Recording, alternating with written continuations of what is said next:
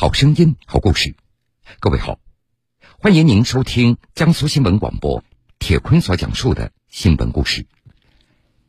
邓小兰，一九四三年出生于河北富平县一家庄村，一九七零年毕业于清华大学化工系，退休前在北京市公干系统工作。二零零四年退休以后，邓小兰开始在河北省富平县马兰村义务支教。为村里的孩子义务教授音乐课程，十八年来从未间断。他带领的马兰小乐队中，不少孩子走出大山，考上了大学。今年二月，邓小兰带领马兰花合唱团的孩子们登上了北京冬奥会开闭幕式的演出的舞台。三月十九号下午的五点，邓小兰在河北省富平县马兰村做音乐节准备时突发脑梗。经医治无效，于三月二十二号凌晨在北京逝世，享年七十九岁。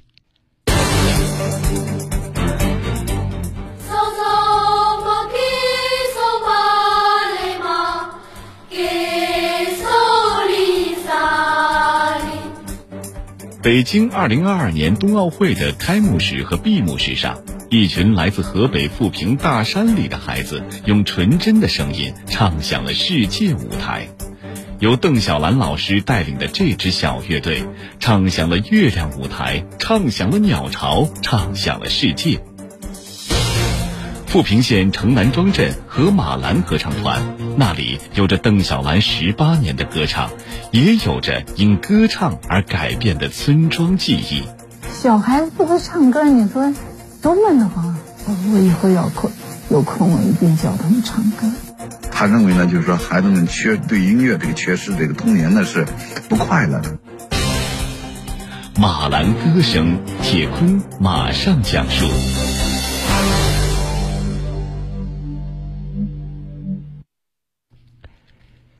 河北省富平县马兰小乐队是邓小兰所创建的。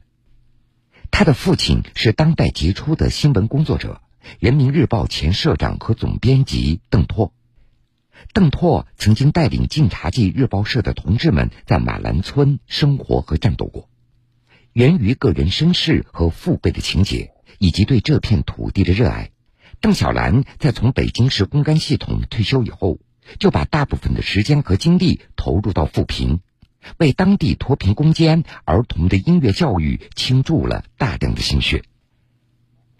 邓小兰今年七十九岁，她的眼睛依然亮亮的，戴着眼镜，身形瘦小，说起话来，她总是夹带着手势，随时随地都能唱起歌来，唱的大都是儿歌，《小鸽子》《小杜鹃》等等。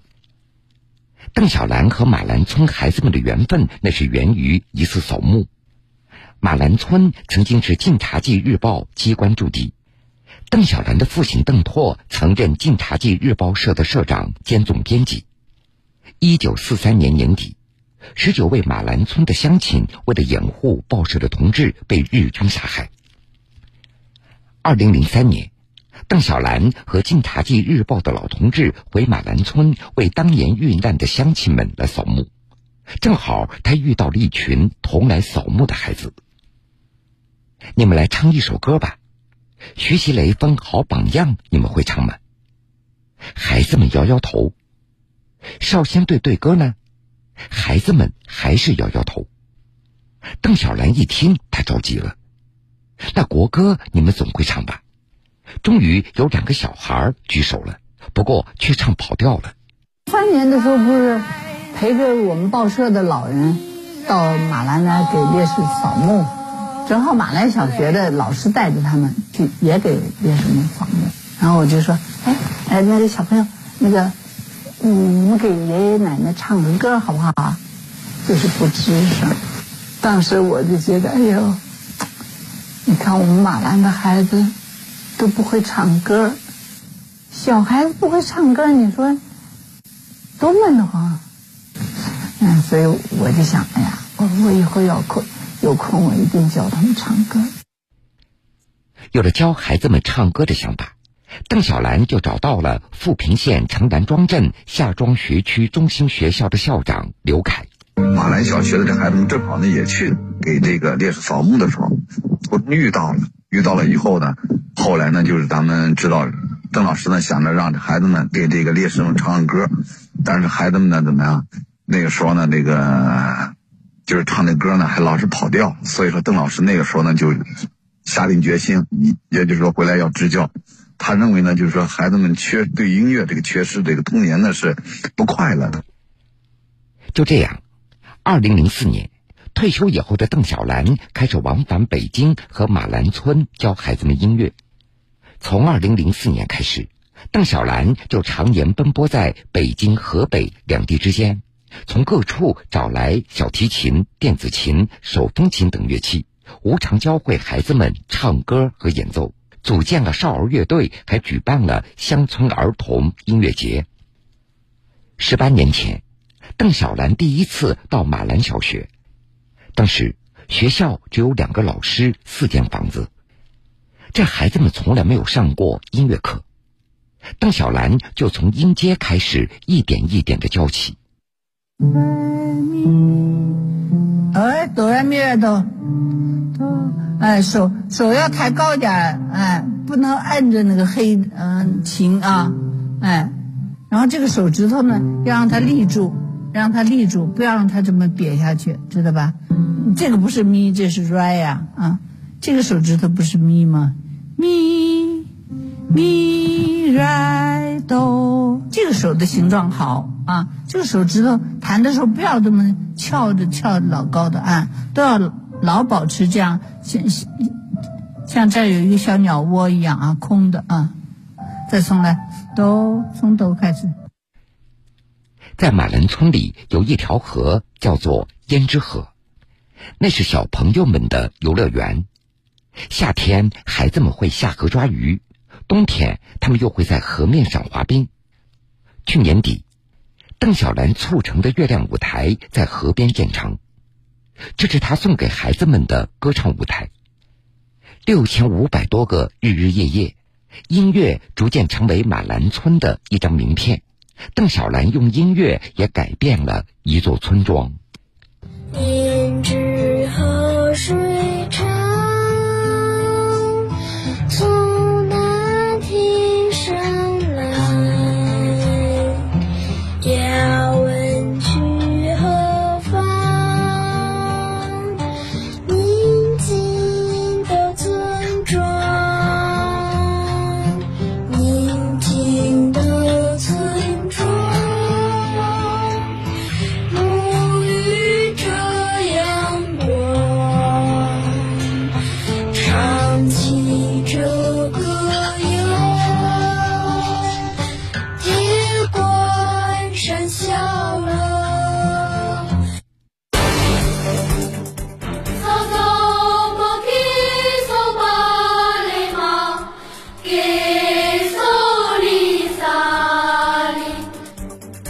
京二零二二年冬奥会的开幕式和闭幕式上，一群来自河北富平大山里的孩子，用纯真的声音唱响了世界舞台。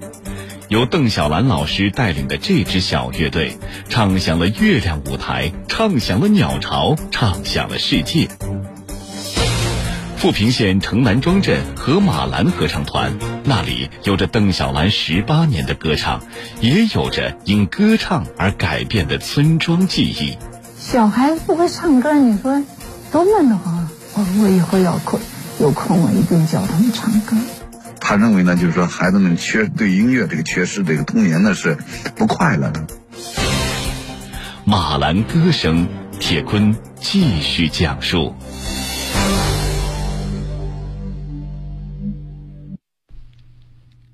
那是在去年的中秋节的前夕，富平县城南庄镇夏庄学区中心学校校长刘凯接到了北京奥组委的一个电话，说要来看看马兰小乐队。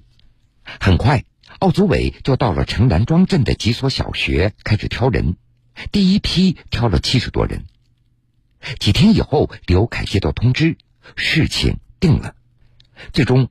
合唱团被命名为马兰花儿童合唱团，马兰小乐队有八位孩子都被选进了合唱团里。邓小兰也成为合唱团的顾问。二月四号，北京冬奥会开幕式，在升奥林匹克会旗的时候，来自富平县的四十四名普通农村孩子用希腊语合唱奥林匹克会歌。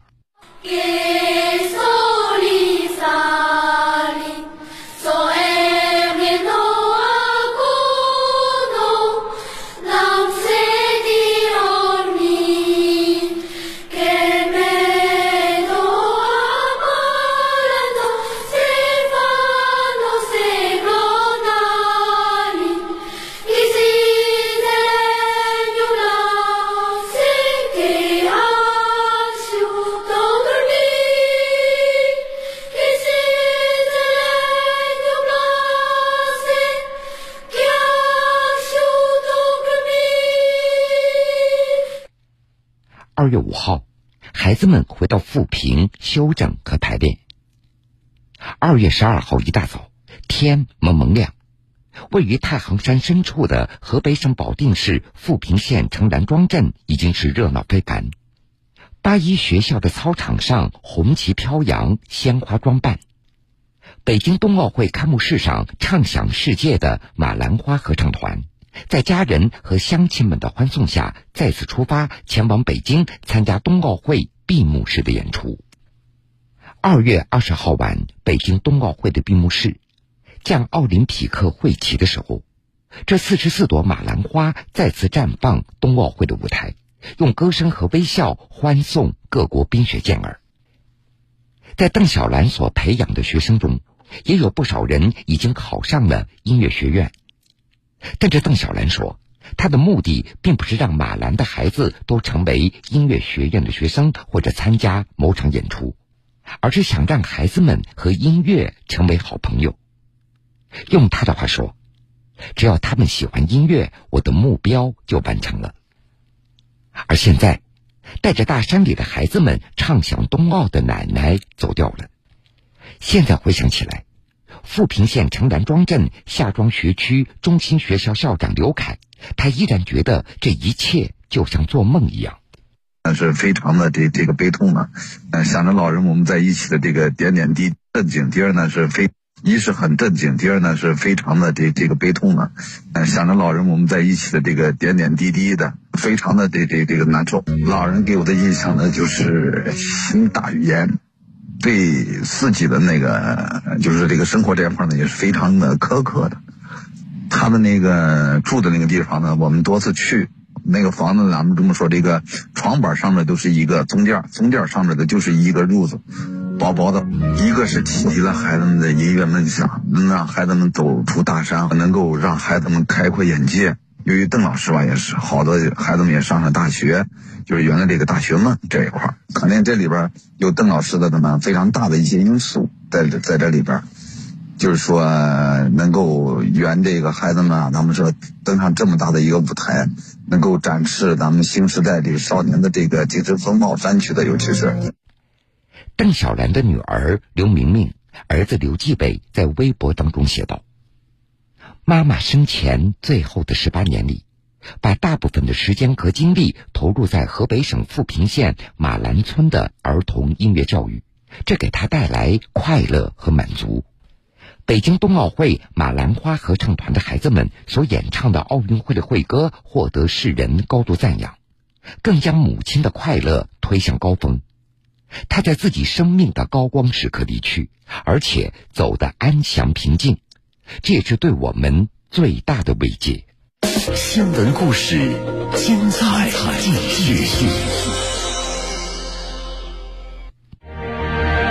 疫情当前，直击一线。目前流行的奥密克戎毒株具有传染性这里是南京长江二桥收费站，为了对来自于重点区域的诈骗人员共克时艰。原本这一星期呢，全家是准备婚礼的，现在就是全家一起抗疫。如果有疫情，保证居民的平价买到蔬菜，一切都为了大家。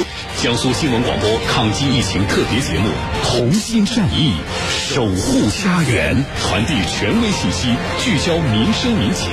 为抗疫的每份力量加油鼓劲。近期，全国多地发生局部散发和聚集性的疫情，疫情还在持续，大家纷纷用行动参与到这场抗疫，坚决打赢这场疫情防控阻击战。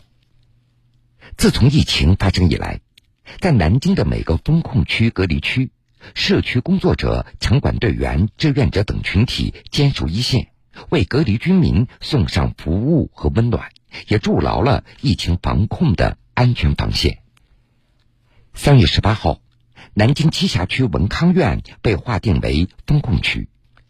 这一天，栖霞区城市管理综合行政执法大队马群中队队员林志主动报名，成为封控区的保障者。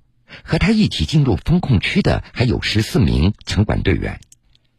林志向记者介绍，文康苑总共有二十二栋居民楼，一千多户的居民，他们负责保障其中的二十一栋楼，包括。为居民送外卖、丢垃圾、配送生活物品、陪同医护人员上门做核酸检测等等。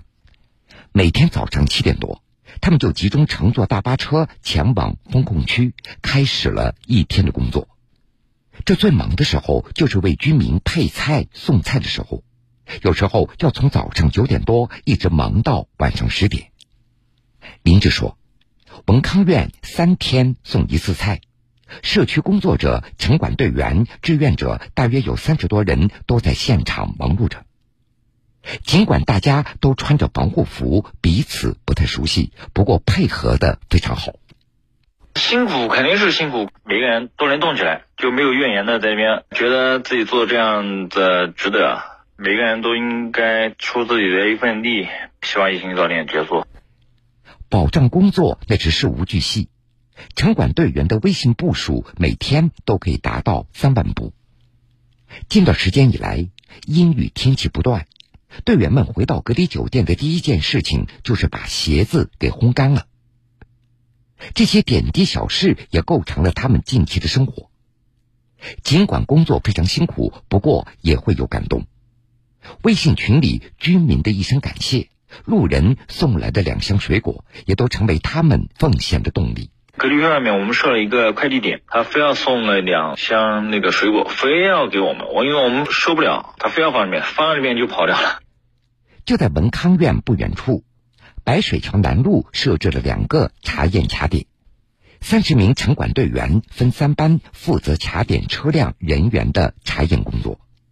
每天晚上十二点到早上八点是最辛苦的时候。栖霞区城市管理综合行政执法大队马群中队廖海涛和十一名队员正是这个时间段的保障人员。廖海涛说：“所有人那都是自愿报名参加保障工作的，所以一定要把工作给做好。天气冷的话，大家只能多穿点衣服御寒。另外，两个点上面都有集装箱作为我们的临时休息的地方，嗯，大家可以轮换着休息一下。疫情来临，大家想着就是。”把防疫工作做好，条件艰苦一点没有关系，只要通过我们所有人的共同努力，早日战胜疫情，我想吃多少苦都是值得的。传递权威信息，聚焦民生民情，同心战役，守护家园，为抗疫的每份力量加油鼓劲。目前，江苏多地中小学都实行线上教学。在网课之余，也有学生加入到志愿者的行列。南京市田家炳高级中学高一学生朱建涛就是其中之一。趁着休息，他和妈妈一起穿上防护服，加入到核酸检测的一线。下面，我们就跟随江苏台记者沈阳到现场去看看。朱建涛的妈妈张玉珠是南京市红金威尼斯水城第一幼儿园老师。幼儿园停课后，她报名志愿服务。这不是她第一次，去年暑假她就加入志愿服务。因为我们这个社区，呃，老年人比较多，因为老小区嘛，呃，不可能这种事情让老年人去上，自己毕竟年轻嘛，就就多承担一些。小朱也还能够让我放心，就是上课啊各方面还是能够自觉一点。午饭嘛，他也能够负责解决一下，就基本上不要怎么烦。张玉珠笑着说：“去年暑假，儿子朱建涛会给他送奶茶、送饭、送解暑降温的物品。今年，儿子申请和他一起穿上防护服，成为一名志愿者。一直就是跟他说，男孩子嘛要有有担当，要有一些社会责任啊。平时我们也会去做一些义工啊。”上周六，他们所在的社区迎来了第一轮核酸检测。早上七点三十分，朱建涛就和妈妈来到了社区的检测点。两人穿上防护服，化身大白，坐在信息录入的检测台前。从开始录入一个人的信息需要十秒。到四秒，朱建涛只花了十分钟。社区老人比较多，有的不会操作，有的行动不便。朱建涛总是会耐心的为大家服务。可能需要拄着拐杖或者坐着轮椅，帮他们录完信息以后，呃，推轮椅或者扶着他们，不到那个医生那边以后，他们做完核酸，对我说一声谢谢，有的还会给我竖个大拇指，内心还是就是特别温暖的。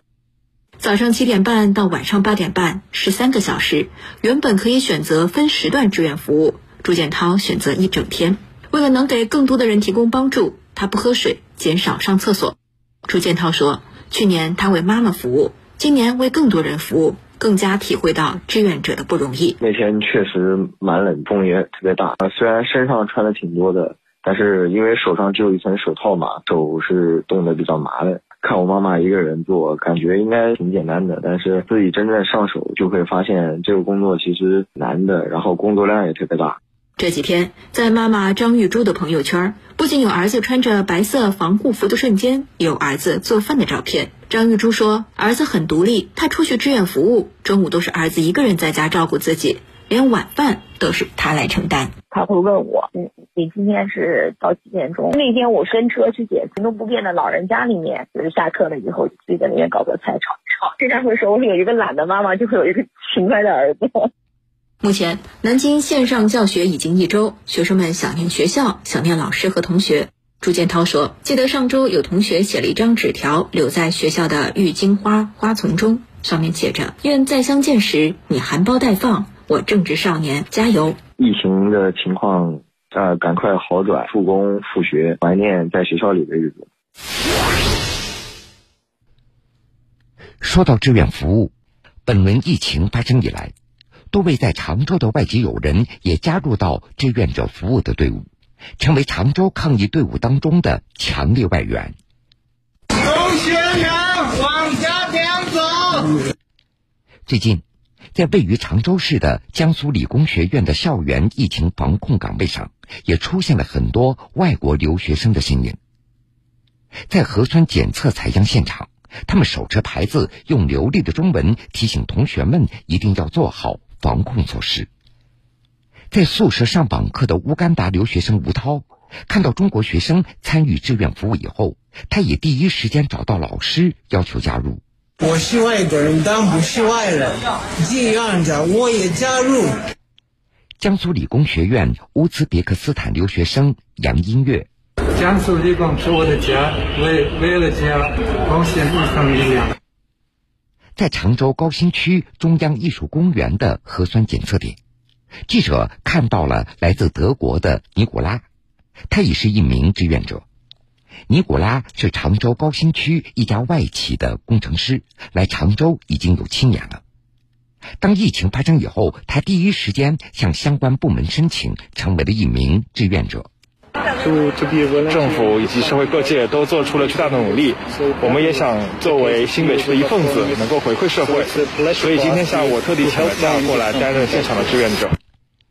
在现场，尼古拉的主要任务是帮助前来做核酸检测的外籍人士做指引。六个小时的志愿服务工作，他一刻都没有闲下来。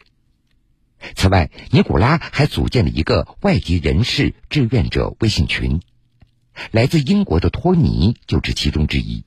我今天来的目的也是希望能够感受一下我们每天志愿者和医护工作者他们的工作，同时也能够维持现场秩序。这样的话，能够更好的帮助我们外国人理解每天的防疫工作是如何展开的。目前，常州高新区已累计吸引超一千九百家外商投资企业入驻，在这里工作和生活的外籍人士达到一千多人。除了当天在现场的外籍志愿者，还有很多外籍人士都在用自己的方式守护着常州这座城市，因为在他们的眼中，常州早已成为自己的第二故乡。志愿服务是他们向所生活的城市贡献力量的一种方式。在南京栖霞区燕子矶街道幕府山庄核酸检测点，党员志愿者、社区工作人员、机关干部、社会组织志愿者，大家齐心战役。下面，我们就跟随记者余生阳到现场去看看。核酸检测在小学截止到今天晚上十点。三月二十二号早晨九点多，四十三岁的出租车驾驶员陈师傅穿上志愿者的红马甲，来到栖霞区幕府山庄小学核酸检测点，为前来进行核酸检测的居民检查健康码，引导排队秩序。陈师傅是幕府山庄社区第一党支部的党员，从去年夏天开始，每当疫情出现反复，社区需要志愿者协助工作时，他都会第一时间放下工作来到这里。今年，陈师傅还带来两个同事，共同为社区防疫加把劲儿。陈师傅，对，我们自己停了，停下来，考虑到一点，天天在外面跑吧，就大家也也不是太安全，所以说我们就自发停下来了。今天是第二天来帮忙，社区嘛现在缺人，又作为党员过来帮帮忙，能出点力出点力。在检测点内，燕子矶街道政法综治科工作人员赵岩手上挥舞着小旗，不断提醒前来做核酸检测的居民准备好身份证件，保持一米间隔。赵岩说，街道政法综治科一共有二十多名工作人员前来支援，二十来个人是负责从学校入口引导，引导到这个棚子，然后排队，再到教室门口，然后给里面的医生登记，登记完然后开始做核酸。既然有疫情嘛，我们都是一起为了防疫去努力嘛，也没有什么辛不辛苦。记者了解到，幕府山庄社区有七千余名居民，社区工作人员只有十三人。此次南京疫情防控措施升级，除了日常的社区工作、消杀防疫工作外，还要确保数千名居民快速、安全的进行核酸检测，社区工作人员的压力陡增。关键时刻，由数十位区街道干部、党员志愿者、教师、执法队员、社会组织成员组成的志愿者服务队挺身而出，共同来到幕府山庄小学核酸检测点，齐心战役。